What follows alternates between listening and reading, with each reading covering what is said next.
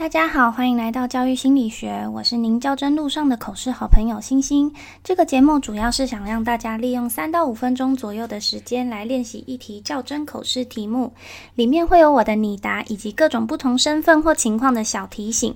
如果您觉得对您的口试有帮助的话，欢迎留言告诉我。那我们就开始今天的题目吧。今天的题目是，请分享公开授课的经验。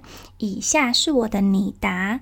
感谢委员的提问。从我实习开始，每年都有公开授课的经验。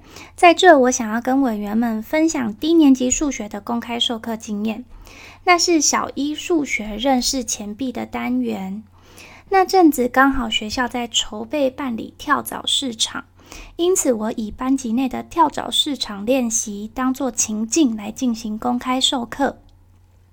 首先，我先请孩子在家中跟家长一起找出还堪用但是已经没有要用了的物品，并设计学习单，让孩子跟家长一起为这些物品定价，增加亲子互动。接着到了课堂上，我先让孩子一起练习用附件付钱及找钱，接着让孩子分组担任老板以及客人，把他们贩售以及购买物品的付钱找钱经过以加减法算式记录在学习单上，最后以算式的检查以及金钱管理的讨论当做结尾。当天课程进行的很顺畅，孩子们透过老板跟客人的扮演，也在玩乐中快乐的学习。能够顺利进行这堂课，需要经过课堂前的共备说课和课后的议课。我认为公开授课不仅能帮助老师丰富课程的设计，也能帮助老师在课后得到在上课时可能会忽略的状况。让老师能在接下来的课堂中进行调整，也让孩子们能在更充沛的准备中学习到更多。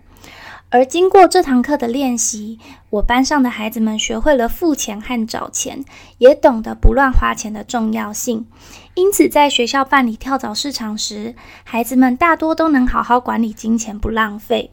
以上是我在公开授课的经验，谢谢委员。好，如果问到这种公开授课的经验呢，有两种回答的方式。一种是可以跟委员分享，就是你公开授课那一堂课上课的过程跟你的感想，或者是你也可以透过前面的共备啊跟说课，去跟委员们分享你的学习。那我今天的分享就到这喽，我们明天再见，拜拜。